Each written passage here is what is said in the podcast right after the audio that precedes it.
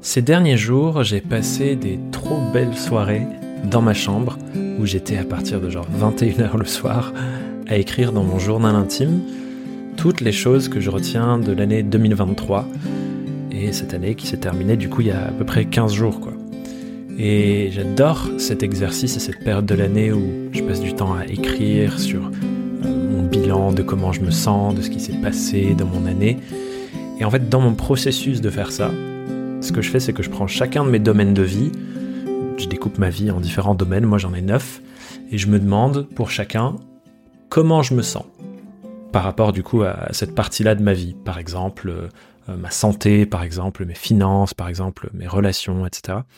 Et du coup, je laisse l'encre couler en écrivant ce qui me vient un peu de manière automatique sur chacun de ces domaines de vie. Et en faisant l'exercice cette année, il y a un truc qui est revenu dans plusieurs de mes écrits, dans plusieurs domaines de vie, qui parlait de ma santé mentale, euh, de l'état de mon esprit, on pourrait dire mindset, euh, face aux événements du monde extérieur. Et j'avais envie de parler de ça dans cet épisode de podcast et de ce que j'ai prévu pour l'année 2024 pour venir corriger ce que j'ai ressenti souvent comme une frustration de l'état de mon esprit. Juste avant de t'expliquer exactement de ce dont il s'agit, j'ai envie de donner un peu de contexte. Si vous m'écoutez depuis longtemps ici et si vous me connaissez, vous savez que je suis une personne où dans ma vie et dans mon entreprise, j'ai un côté un peu militant. Euh, je suis engagé sur des causes qui me sont chères et j'ai envie de m'engager sur ces causes dans tout ce que je fais. Des causes comme l'écologie, le féminisme, l'équité sociale, ce genre de choses. Et du coup, comme beaucoup de personnes engagées, militantes sur des sujets comme ça, bah, parfois, les mauvaises nouvelles sur les sujets qui comptent pour nous, eh bien, ça peut nous hérisser le poil euh, et nous heurter émotionnellement. Et en 2023, je crois que c'est l'année où j'étais le plus touché émotionnellement par euh, les mauvaises nouvelles sur les sujets que j'avais à cœur. Euh, et où ça a du coup créé beaucoup de bruit mental, beaucoup de, stimulation, beaucoup de pensées, beaucoup de, ressentis, euh, pas forcément très confortables par rapport à ce qui se passait dans le monde. Et pour donner quelques exemples, j'ai été par exemple obsédé par les séquences politiques qu'il y a eu autour de la loi euh, sur les retraites.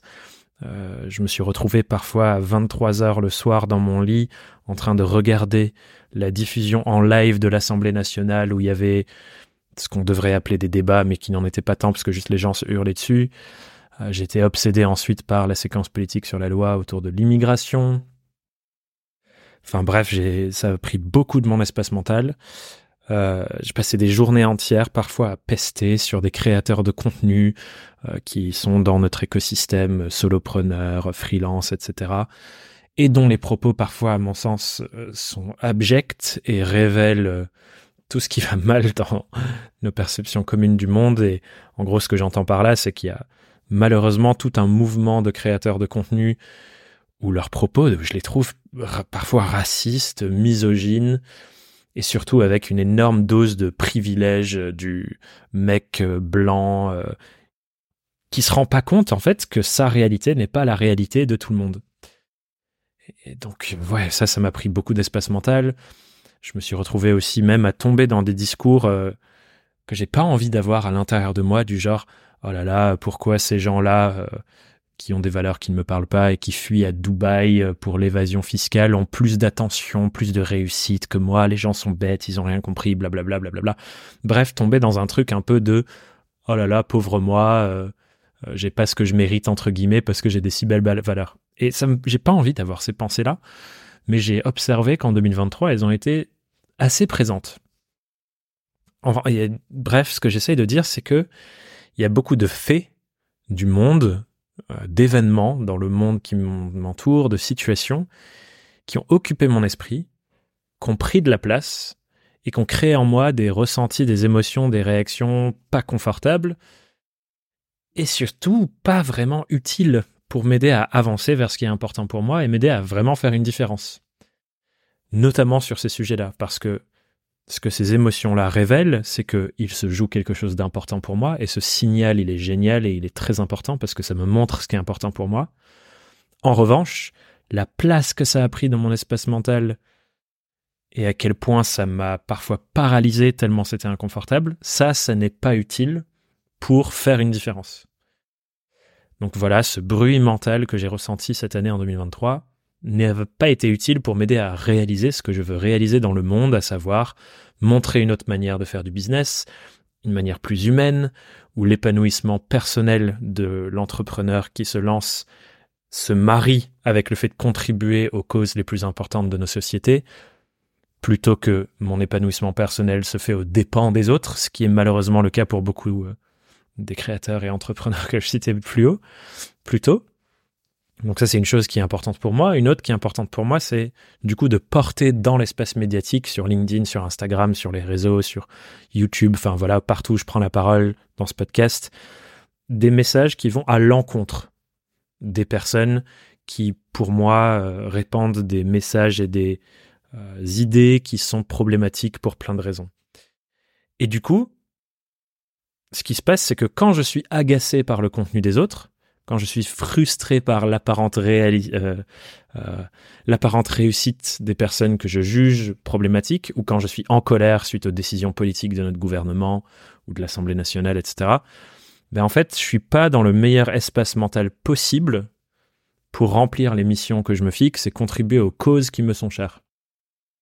Parce que dans ces moments-là, mes perceptions du monde et de moi-même, elles sont euh, déséquilibrées, elles sont teintées par une vision incomplète, plus négative, plus noire du monde. Et en fait, ce dont je me suis rendu compte, notamment en écrivant mon, bilan, c'est que par le passé, je ressentais moins ces tourments mentaux. J'ai moins été impacté par euh, ce bruit mental, ce, cet inconfort euh, face aux situations du monde. Je pense qu'il y a d'une part quelque chose qui est que je suis de plus en plus engagé, de plus en plus euh, politisé entre guillemets sur ces sujets, donc ça me prend plus d'espace mental, ça c'est une chose. Mais je crois qu'aussi j'ai laissé de côté des pratiques qui me permettaient d'accéder à euh, une autre expérience mentale face à ce genre de choses. Et par le passé, je me souviens dans mes ressentis que j'ai longtemps ressenti une forme d'équanimité face au fait du monde qui m'entoure. Et j'ai envie de retrouver cet état en 2024 parce que, à mon sens, c'est un état qui permet d'œuvrer de manière plus apaisée, sans perdre en efficacité et en intensité sur les choses qui sont importantes pour nous. Et cet état d'équanimité, c'est quelque chose qui est beaucoup mentionné dans les mouvements spirituels bouddhistes, par exemple, ou dans la philosophie stoïcienne aussi. Et en fait, ça fait écho à une sorte d'état d'équilibre et de sérénité face aux choses de la vie, qu'elles soient agréables ou désagréables, et que cet état, il ouvre la porte à une plus grande capacité d'action par la suite. Parce que, comme je le disais tout à l'heure, quand je suis dans ce bruit mental, l'inconfort face aux événements de la vie, le jugement, etc., c'est pas le meilleur espace mental pour agir et faire une vraie différence. Donc j'ai envie de réaccéder à ces états d'équanimité, d'apaisement, face aux, événements du monde pour ensuite réussir à faire une différence et me reconcentrer sur les actions concrètes sur lesquelles j'ai le contrôle et qui peuvent faire une vraie différence. Et il y a un exercice, enfin une série d'exercices, mais une catégorie de pratiques que j'ai un peu délaissé cette année, en 2023, et que j'ai envie de retrouver, qui m'aident à accéder à cet état. Ces exercices, c'est des choses qui m'ont été transmis par euh, la personne qui est devenue mon associé, Dani Lahanadza. Euh, si tu la connais pas, tu peux écouter l'épisode 100 de ce podcast euh, où je discute avec Dani sur notre association. Mais au tout début de mon aventure entrepreneuriale freelance, Dani a été ma première coach euh, pour un coaching individuel. Et dans ce coaching, elle m'avait transmis ce genre d'exercice. Et c'est un, un type d'exercice qui est assez simple, mais qui est hyper puissant pour rééquilibrer nos perceptions et voir les situations du monde de manière plus apaisée, plus équilibrée pour ensuite agir. Quand je regarde les choses qui ont marqué le plus mon aventure entrepreneuriale, ce podcast est toujours tout en haut de la liste. Et j'ai envie de vraiment remettre au centre de mes journées, de mes semaines et de mes mois et de mon année le fait de vouloir produire le meilleur contenu possible pour toi via ce podcast c'est l'engagement que je prends pour t'aider à avancer dans ton aventure entrepreneuriale. Et en échange de ça, la chose la plus importante que tu peux faire pour me soutenir, c'est sur la plateforme sur laquelle tu es en ce moment, que ce soit Spotify, Apple Podcast, YouTube, peu importe, que tu cliques sur le bouton s'abonner. Tu ne sais pas à quel point ça fait une différence pour nous, c'est immense la contribution que ça apporte parce que plus on est nombreux et nombreuses à écouter ce podcast et à s'abonner, mieux moi je peux aller chercher des invités de grande classe pour te partager les meilleurs épisodes possibles. Alors, clique sur abonner et moi, je m'engage à tout faire pour que ce podcast t'apporte tout ce dont tu as besoin pour ton aventure entrepreneuriale. Est-ce que c'est un deal que tu vas saisir? Merci et on peut reprendre l'épisode. Et donc l'idée derrière, c'est de faire ces exercices au moment où on se sent en déséquilibre émotionnel face à une situation. Par exemple, une situation que tu redoutes certainement, ou en tout cas que la majorité des freelances redoutent, c'est, euh, imaginons, vous perdez votre plus gros client, votre plus grosse mission. Euh, par exemple, une mission récurrente qui vous rémunère super bien et un gros contrat, ça vous paye tous les mois. Et ça, boum, on perd ça du jour au lendemain. Et du coup, bah, qu'est-ce que ça crée? Le fait de perdre notre plus gros client, ça peut créer de la panique, ça peut créer de la peur pour le futur. Euh, est-ce que mon business va s'écrouler? Enfin voilà, plein de pensées et d'émotions euh, désagréables qui prennent beaucoup d'espace mental et qui créent du bruit. Et la raison en fait derrière cette agitation mentale et toutes ces émotions euh, inconfortables, désagréables qu'on ressent face à cet événement, ça vient en fait du fait qu'on ne perçoit que les inconvénients de la situation comme si on avait des œillères et qu'on ne voyait que tout ce qui est inconvénient et tout ce, qui n'est pas souhaité dans la situation. Or, si je fais appel de nouveau à la philosophie bouddhiste que je mentionnais plus tôt, en fait, la philosophie bouddhiste nous dit que tout événement qui se produit dans notre vie, toute situation externe à nous, a toujours un équilibre parfait d'avantages et d'inconvénients en fait, les événements sont neutres. Et ensuite, en fonction de notre manière d'interpréter les événements, on peut y voir plus d'inconvénients ou d'avantages. Et ce qui se passe, du coup, souvent, quand on a des émotions ou du bruit mental très intense, désagréable ou agréable, c'est qu'on ne voit que un pan de l'équilibre avantage-inconvénient. Soit on voit que les inconvénients, soit on voit que les avantages. Et du coup, l'exercice dont je parle, ça consiste tout simplement en venant, en le fait de venir équilibrer la liste avantages-inconvénients et donc équilibrer nos perceptions sur cet événement, c'est-à-dire voir que bon bah il y a autant d'avantages que d'inconvénients. Et je vais te donner un exemple qui est hyper intéressant là-dessus. C'est pour les sportifs de haut niveau, euh, il y a des, des, accompagnants et des coachings euh, de performance mentale qui sont faits avec les sportifs de haut niveau, notamment aux Jeux olympiques. Quand il y a quelqu'un qui est bloqué, par exemple, toujours à la seconde place ou à la première place, souvent c'est des gens qui vont fantasmer et qui vont être obsédés par tous les avantages de finir premier. Et du coup, qui ne voient que les avantages d'être premier et donc il y a des émotions et donc tout ça vient bloquer leur performance et les empêcher d'être premiers. Et donc il y a des accompagnements qui sont proposés par des coachs de préparation mentale pour les sportifs de haut niveau qui consistent justement à venir montrer tous les inconvénients qui sont associés au fait de finir premier aux Jeux olympiques dans l'objectif de faire en sorte que la personne soit apaisée émotionnellement en se disant bon bah que je finisse premier ou pas ça a autant d'avantages que d'inconvénients. Et cet apaisement mental, où je suis plus obsédé de la pression de il faut que je finisse premier et que je fasse ma meilleure course de ma vie ce soir parce que c'est la finale, ça permet ensuite d'accéder aux meilleures performances pour ce sportif ou cette sportive. Et ça, je trouve ça fascinant parce que souvent, si c'est vrai dans les, dans les environnements avec autant d'enjeux que le sport de haut niveau, c'est vrai dans notre quotidien aussi bien sûr sur des choses qui ont beaucoup moins d'enjeux. Donc si je reprends notre exemple, si je suis paniqué à l'idée de perdre mon plus gros contrat client, et que j'ai du coup peur du futur, peur que ma boîte se casse la gueule, etc., le but de l'exercice, c'est du coup de venir lister tous les avantages de cette situation. C'est quoi tous les avantages qui existent de perdre mon plus gros contrat client. Et en réalité, il y en a plein des avantages à cette situation. Par exemple, le fait de pouvoir se réinventer, aller vers autre chose, parce que peut-être qu'on se, on se limitait, on était tombé dans une sorte de rituel habituel qui ne nous convient plus vraiment parce qu'on a la sécurité financière.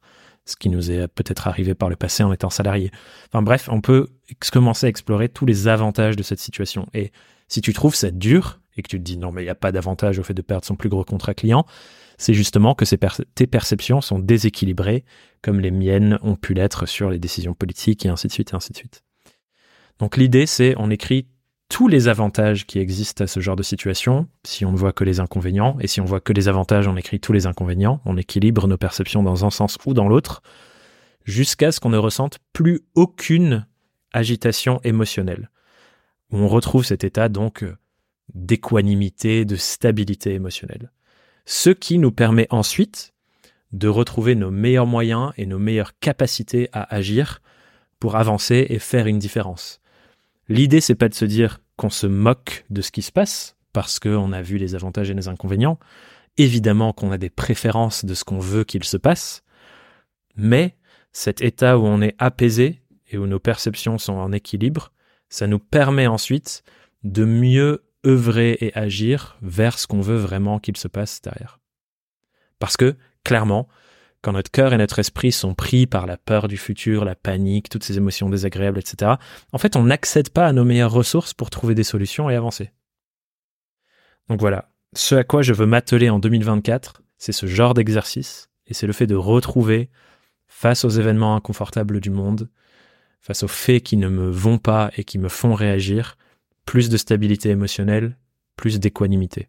Donc, quand je serai agacé par les propos de personnes sur LinkedIn que je juge dangereux, nocifs pour toi, pour moi, pour la, société dans son ensemble, eh ben, je vais pas pester pendant une journée.